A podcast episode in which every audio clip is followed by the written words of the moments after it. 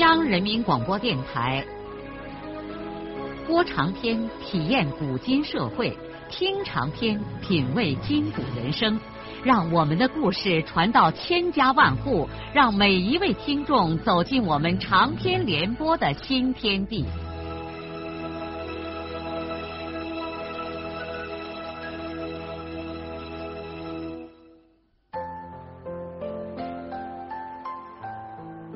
听众朋友，请继续欣赏荣获茅盾文学奖的、由中国文联出版社出版的路遥的长篇小说《平凡的世界》，由李野墨演播。孙玉厚老汉早已经表明了态度，他对儿子说：“这钱是你赚的，怎么个花法儿，你看着办吧，爸不管你。”秀莲是一门心思的要拿这个钱估几孔新窑洞，她央个丈夫说：“咱结婚几年了，又有了娃娃，一直和牲口住在一起，自己没个家咋行啊？我已经受够了，我再也不愿意钻在这烂窑里头。趁现在手头有几个钱，咱排排长长的估上几口石窑洞。”孤城窑，这就是一辈子的家当。要不这一大家子人几年就把这钱零拉完了。你总不能让虎子长大娶媳妇儿也像你一样吧？其实少安原来也打算拿这笔钱估窑，只是包产到户之后，他心里头才有了另外的主意。他想拿这个钱做资金，开办一个烧砖窑。少安在城里拉砖的时候，就已经看见现在到处在搞建筑，砖瓦一直是紧缺材料，有多少能卖多少。他当时就想过，要是能开上一个烧砖窑，一年下来肯定能赚上不少的钱。他当时打算回来给大队领导建议开办个砖瓦厂，可现在既然集体分成了一家一户，人自由了。为什么不能自己办呢？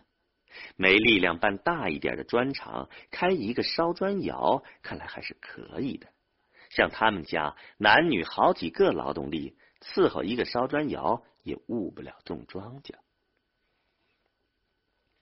主意拿定之后，他先征求了父亲的意见。父亲还是老话：“你赚的钱，你看着办。”接着，孙少安又用了三个晚上，在被窝里头搂着秀莲，七七八八的给他说好话、讲道理、打比方，好不容易才把孤窑孤的入迷的妻子说通。不过，秀莲让步的附加条件是，烧窑只要是一赚下钱，第一件事儿就是建窑洞。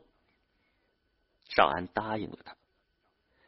等到清明前后，地。已经全部消通，孙少安就在村后公路边属于他们家承包的一块地盘上开始修建烧砖窑了。他和他父亲还有少平、秀莲和他妈一齐上手，用了将近半个月的时间，终于修建起了一个烧砖窑。少安在城里头拉砖的时候，已经把烧砖的整个过程和基本技术都学会了。烧砖窑建好之后，他率领一家人开始打土坯。在这之前，他已经去了一趟元溪城，买回来一些必须的工具。第一窑砖坯很快装就绪，烧砖的炭也用县运输公司的包车拉来了。这天晚上一直弄到大半夜，才把最后的一切细节都安排好了。明天早上就要点火了。鸡叫头遍的时候，少安和秀莲才回到一队的饲养院。现在牲口都分给了个人，饲养员田万江老汉也搬回家里住了。这个院子一片寂静。秀莲累得头一挨枕头就睡着了，但是孙少安怎么也合不住眼。明天一早烧砖窑就要点火，年轻的庄稼人兴奋的睡不着觉啊！在这静悄悄的夜晚，他的思绪像泛滥的春水一样，过去的、现在的、未来的，无数流失的经历和漫无边际的想象，在脑子里混杂的搅在一起。皎洁如雪的月光洒在窗户上，把秀莲春节的时候剪的窗画都清晰的映照了出来。一只卷尾巴的小狗，两只顶架的山羊，一双踏在梅花枝上的喜鹊。少安猛然听见外面什么地方有人在说话，他的心里一惊。这个时候，外边怎么能有人呢？他在被窝里轻轻的抬起头，支棱起耳朵，可又没听见什么。是不是他的错觉？他正准备把头放回到枕头上，却又听见了外边的说话声。这下子他确切的听见了，似乎就在外边的院子里，而且声音很低，就像传说中的神鬼那样絮絮叨叨。少安尽管不信迷信，头皮也禁不住一阵的发麻。他本想叫醒妻子，又怕惊吓了他。就一个人悄悄的爬起来，溜下炕，站在门背后听了好一阵儿，他仍然能够听见那声音。他于是顺手在门格烙里拉了一把铁锨，然后悄悄的开了门，蹑手蹑脚的来到院子里。院子被月光照得如同白昼。他仔细的听了一下，发现那奇怪的说话声来自过去拴牲口的窑洞中。孙少安紧张的操着家具，放轻脚步，溜到这个长口子的窑洞前。哎呀，原来这竟然是田万江老汉儿老汉儿没有发现他，立在当初安放石槽的土台子前，仍然喃喃的说着。哎，准是都不能应时吃野草了。谁能在半夜里挤回去起来添草添料呢？哎，生灵不懂人言呐，只能活受啊！孙少安忍不住鼻子一酸，他眼窝热辣辣的走到了田万江老汉的面前。万江老汉吓了一跳，接着便嘴一咧，蹲在地上淌起了眼泪。原来他是在对那些已经被分走了的牲口说话。人呢？少安也蹲下来说：“大叔，我知道你心里头难过，队里的生灵你喂养了好多年，有了感。”情舍不得离开他们，就是石头在怀里揣上三年都热了，更不要说生灵了。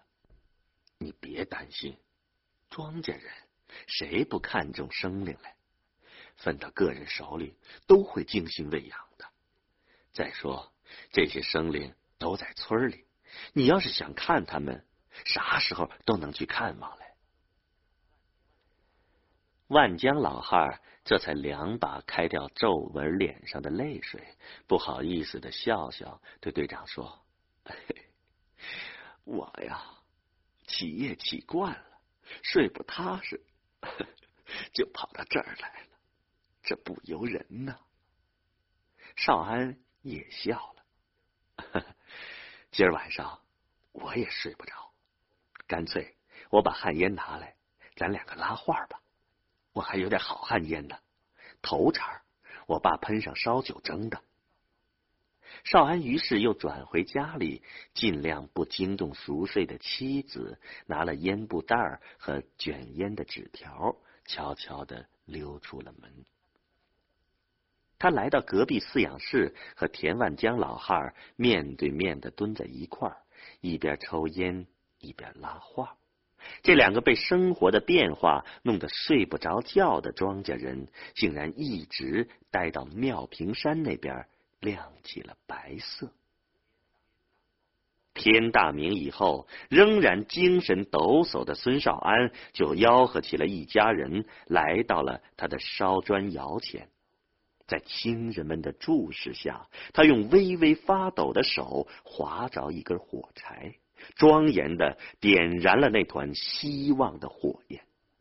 清晨，在双水村上空升起了一片浓重的烟雾。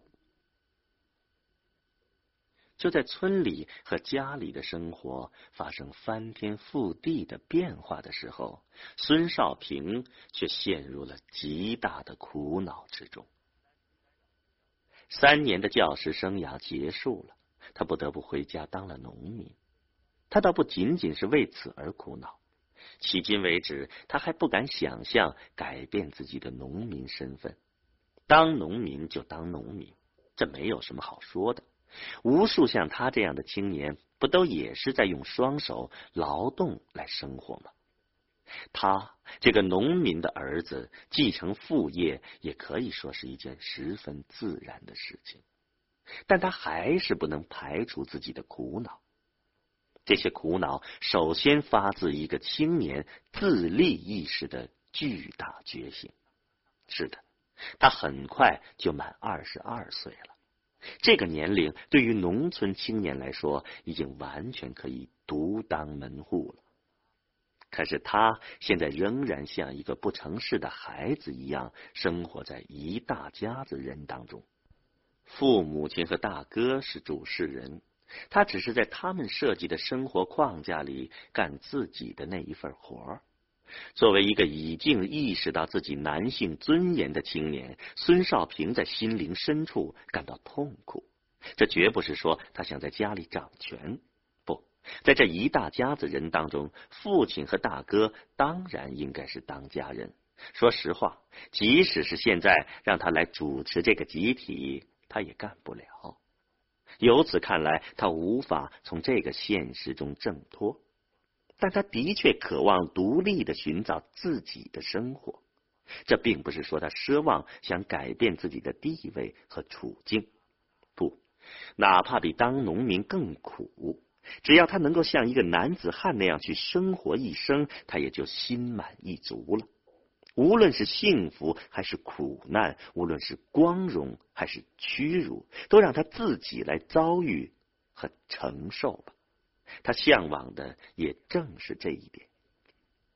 其实我们知道，这种意识在他高中毕业的时候就产生了，只不过随着年龄的增长和生活的变迁，他内心中这种要求表现的更为强烈罢了。按说要做一个安分守己的农民，眼下这个社会正是创家立业的好时候，只要心头攒劲儿，哪怕纯粹是在土地上刨挖。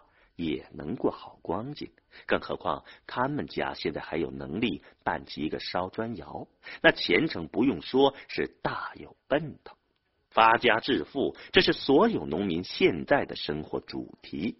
只要有吃有穿有钱花，身体安康，儿女双全，人活一世，还在要求什么呢？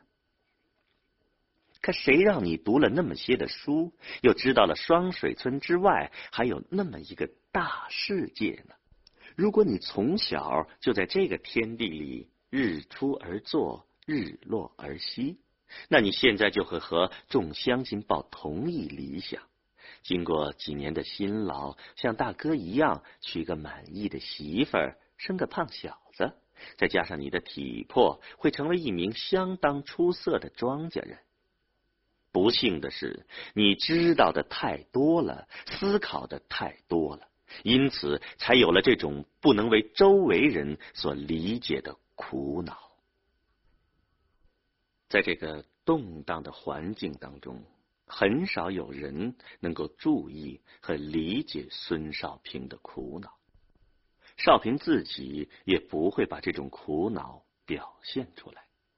在日常生活当中，他尽量要求自己用现实主义的态度来对待周围的一切。毫无疑问，对于孙少平来说，在学校教书和在山里劳动，这差别还是很大的。当教师不必忍受体力劳动的熬苦，而且还有时间读书看报。虽说身在双水村，但他的精神可以自由的生活在一个广大的天地里。如今从早到晚，天天得出山，再也没有什么消闲的时光看任何书报了。一整天在山里挣命，肉体的熬苦使精神时常处于一种麻痹的状态，有的时候干脆把思维完全关闭了。晚上回到家里，唯一的愿望就是倒在土炕上睡觉，连胡思乱想的功夫都没有。一个有文化、有知识而且爱思考的人，一旦失去了自己的精神生活，那种痛苦是无法言传的。这些倒也罢了，最使少平憋闷的，仍然是不能够按照自己的意愿去安排自己的生活。他很羡慕村中那些单身独户的年轻庄稼人，要累就累得个半死不活。可是罢了，无论是赶集上会，还是干别的什么，都由自己支配。可这一切他都不能，理性约束着他，使他不能让父亲和哥哥对他的行为失望。他要尽量做的让他们满意。即使是受点委屈，也要极力的克制，使自己服从这个大家庭的总体生活。农村的家庭也是一部复杂的机器啊。他一个人在山里劳动歇息的时候，头枕着手掌，仰面躺在黄土地上，长久的望着高远的蓝天和悠悠飘飞的白云。眼里便会莫名的盈满了泪水。山野寂静无声，甚至能够听见自己鬓角的血管在轻轻的跳动。每当这样的时候，他记忆的风帆会反复的驶进往日的岁月。石歌节中学，元溪县高中。尽管那个时候饥肠辘辘，有无数的愁苦，但是现在想起来，那倒是他一生中度过的最美妙的时光。他也不时的想起高中的时候班上的同学们：金波、顾养民、郝红梅、田晓霞、侯玉英。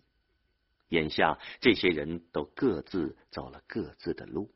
金波正在黄原跟着他父亲学开汽车，红梅和他自己一样，回村后当了小学教师，而且听说现在仍然当着。侯玉英的情况，他现在不很清楚，他和伯女子早已经断绝了关系。顾养民和田晓霞，如同学们所预料的那样，去年秋天都考上了大学。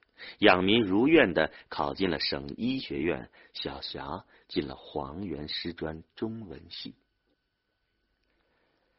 每当想起田晓霞，他总感到一种惆怅和苦涩。自从小霞进入大学之后，他再也没有给小霞写信。主动的断绝了联系，有什么必要再联系呢？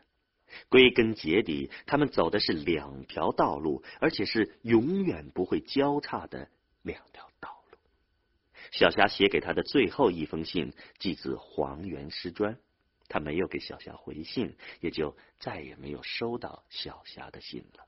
他们的关系随之结束了。对于他来说，这也是自己。一个人生阶段的结束，他一个人独处着地老天荒的山野，一股强烈的愿望就不断的从内心升起。他不能甘心在双水村静悄悄的生活上一辈子，他老是感觉远方有一种东西在向他召唤，他在不间断的做着远行的梦。外面等待他的生活是什么样子？他难以想象。当然，有一点是肯定的：一切都将无比的艰难。他将赤手空拳，无异于一丛飘蓬。有的时候，他又动摇了，还是顺从命运的安排吧。生活在家里，虽说精神不痛快，但一日三餐总不要自己操心。再说，有个头疼脑热，也有亲人的关怀和照料。倘若流落在他乡异地，生活中的一切都将失去保障，得靠自己一个人去对付冷酷而严峻的现实了。可是，到外面去闯荡世界的想法，还是一直不能从他的心灵里勾销。随着他在双水村的苦闷不断的加深，他的这种愿望却越来越强烈了。他内心为此而炽热的燃烧着，有的时候甚至激动的像打摆子似的颤抖。他意识到，要走就得赶快走，要不他就可能丧失了时机和勇气，那个梦想就将永远成为梦想。现在正当年轻气盛，他为什么不去实现他的梦想呢？哪怕他闯荡一回，碰得头破血流，再回到双水村来，他也可以对自己的人生聊以自慰了。如果再过上几年，迫不得已的成了家，那他的手脚就会永远的被束缚在这个高加索山上了。经过不断的内心斗争。孙少平已经下决心离开双水村，到外面去闯荡世界。有的人会觉得这个后生似乎过于轻率和荒唐。农村的生活已经开始变得这样有希望，他们家的事业也正在发展之际，而且看来前景辉煌。他为什么要去不属于自己的世界自寻生路呢？那个陌生的天地会给他带来什么好处？这恐怕只有天知道。少平已经暗暗的把自己外出的目的地选在了黄原城。元溪县对于他来说已经不算什么大地方了，而更大的地方他现在还不敢去涉足。黄原是合适的。对于他来说，那个地方已经是一个大世界。再说离家也不远，坐汽车当天就能返回。到黄原去干什么？他将在那里怎样的生活？别无选择，他只能像大部分流落异地的农民一样去揽工，在包工头承包的各种建筑工地上做小工，扛石头、提泥包、钻炮眼儿。可是不管怎么样，他是非走不可了。孙少平把他外出谋生的一切都想好了之后，决定先和父亲谈这件事儿。这天吃过午饭，父子俩到山上一块坡地种玉米，马上就要立夏，正是玉米和麦豆大播种的时候。家家户户都在忙着这两大料庄稼的耕种。如今不像往年，四山里几乎看不见什么人在劳动。其实哪个庄稼人也要比往年干得凶，只不过现在一家一户的分散在各处，谁也照不见谁的面儿。少平家大部分玉米和豆子都已经种完，现在只剩下一些零碎土地，也用不着动用牲口。父亲在前面拿镢头刨土坑，少平手里端着个生子点紫种，两个人都赤脚片一前一后来来回回，也顾不上说话。父亲挖坑就像母亲纳鞋底儿，行行道道疏密有致，远看如同工艺美术家精心设计的图案。少平耐着性子，尽量把籽种不偏不辣的点在土坑的中间，再补上一个不轻不重的脚印儿。